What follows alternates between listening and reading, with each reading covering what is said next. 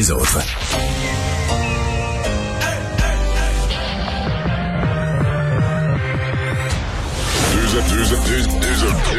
Deux animateurs cohérents, deux visions différentes.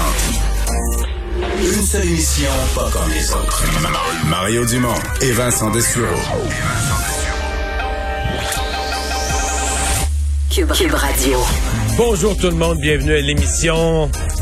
On vous promet deux heures, mais on va vous essayer de, essayer de vous euh, garder le moral en forme, mais euh, appelons les choses par leur nom. Ça va pas bien, il fait pas beau. Bonjour Vincent. Salut Mario. C'est une Euh, des, euh, des mauvaises journées.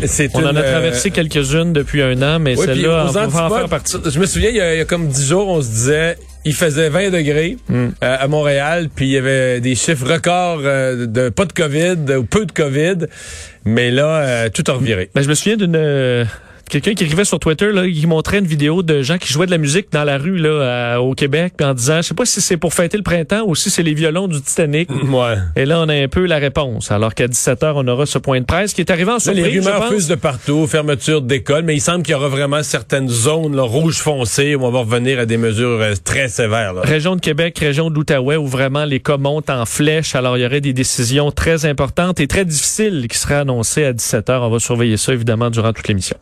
On va vous présenter à 17h le point de presse d'ailleurs en direct. Tout de suite, on va rejoindre Paul Larocque.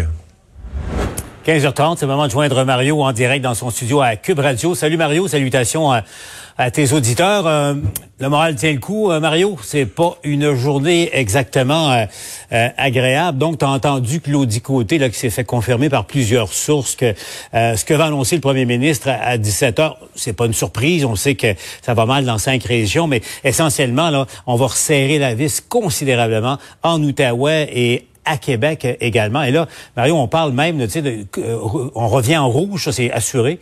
On parle d'un rouge foncé, ça c'est assuré, même possiblement d'un code noir, un nouveau code qu'on va établir. Tellement la situation est sérieuse.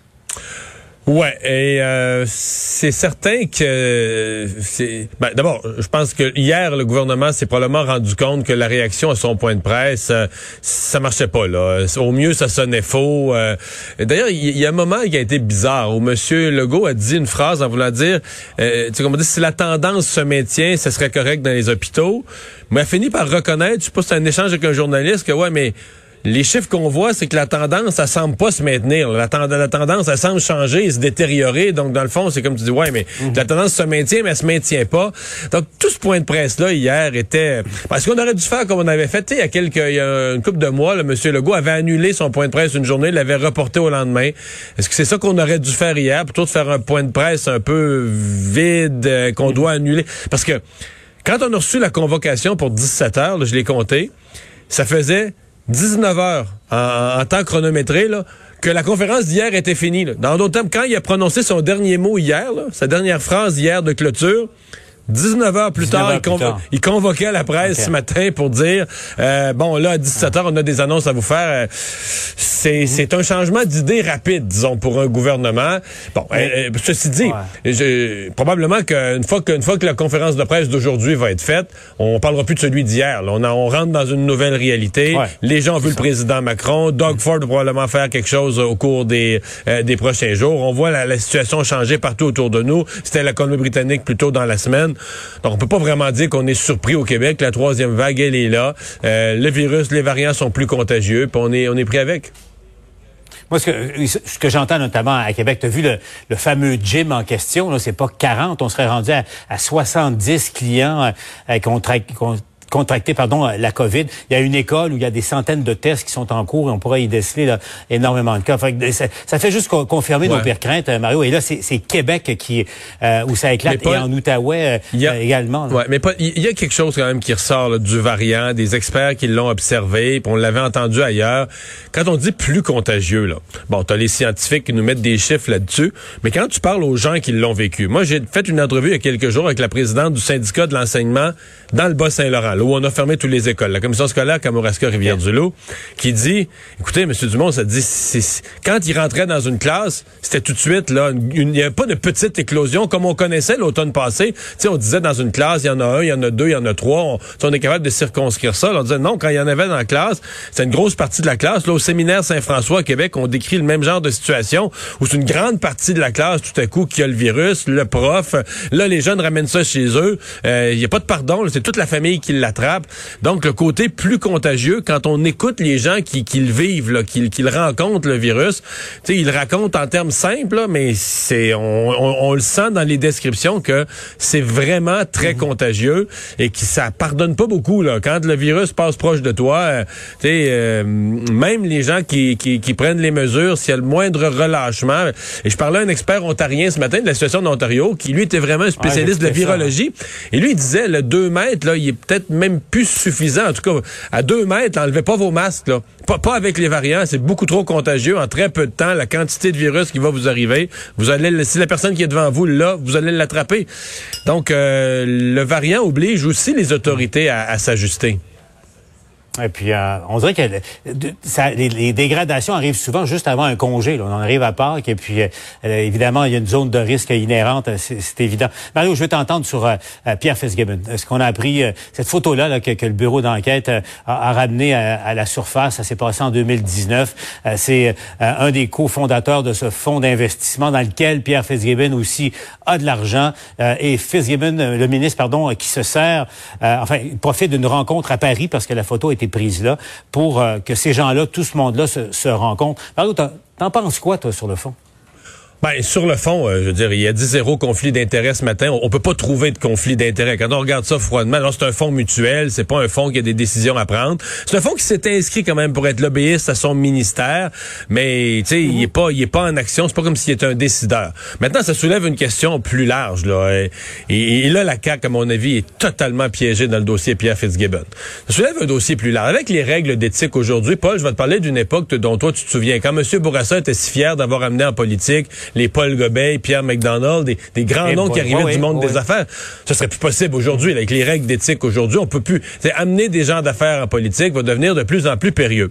Et aujourd'hui, François Legault dit, moi, je voudrais m'asseoir avec l'opposition, revoir le code d'éthique. On peut-tu encadrer ça? Encadrer les conflits d'intérêts, mais d'une façon qui permette quand même à des gens qui ont été dans les affaires de ne pas être obligés de tout vendre, tout se départir. Euh, bon, maintenant, comment tu peux pas être à la fois moi, je t'expliquerai ça, là? Tu sais, tu peux pas euh, euh, changer les règles du jeu. Tu peux pas arrêter une partie de hockey puis dire là, en milieu de la deuxième période, puis dire là, faudrait changer les règles parce que ça n'a pas d'allure. Quand tu changes les règles, faut t'attendre à la fin de la saison. Les gouverneurs se réunissent en deux saisons, puis disent telle règle est mal appliquée, on va la changer, c'est correct. Et là, c'est là que la CAQ est pris. La CAQ est pris. Il y a un de ses ministres qui est dans les pris dans les, les, les, mailles du filet. Puis là, on dit tout à coup, ah ben là, il faudrait changer les règles, faudrait changer le filet, mais tu peux plus. Là. Je veux dire, euh, présentement, ils sont euh, vraiment, vraiment piégés avec la situation de Pierre Fitzgibbon. Euh, qui lui, bon, est-ce qu'il peut se départir de toutes ses affaires à perte et tout ça? Mais on se comprend que si Pierre Fitzgibbon quitte la politique, le message envoyé, bon, l'opposition va avoir eu sa tête, ça va être un trophée sur leur foyer, puis c'est toujours bon pour l'opposition, puis très mauvais pour la CAQ. Mais on s'entend que le message envoyé pour tous les partis, aux gens d'affaires, mettez-vous mettez-vous pas le nez en politique. Là. C'est à moins que vous vouliez tout abandonner, tout lâcher, jamais retourner en affaires. Là. Mm. Euh, vous êtes à la retraite complète et finale et que vous avez tout vendu. On va envoyer un message malheureux aux gens d'affaires. Et là, ben, qu'est-ce qu'on veut en politique? On veut-tu des avocats pas de cause, puis des profs pas d'élèves, puis euh, des syndicalistes euh, dont on est tanné, ou on va avoir... Bon, et moi je trouve que les seuls qui sont cohérents là-dedans, c'est Québec solidaire. Eux, ils sont, ils aiment pas les affairistes, ils aiment pas les gens. Eux, ont une position qui est, qui est simple et cohérente.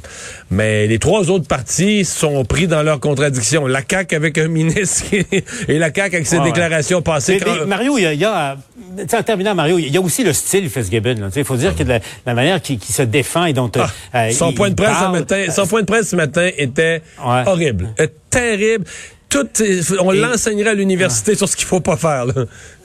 Euh, et en, terminant, le seul fait qu'on ait euh, cette photo-là, euh, est-ce qu'il n'y a pas en fait une règle aussi en politique? Faut, tu protèges ton patron. Il, il, a exposé le premier ministre à, son associé là, dans, dans, cette, dans ce fond-là, parce que c'est de, ça dont il est question dans leur relation.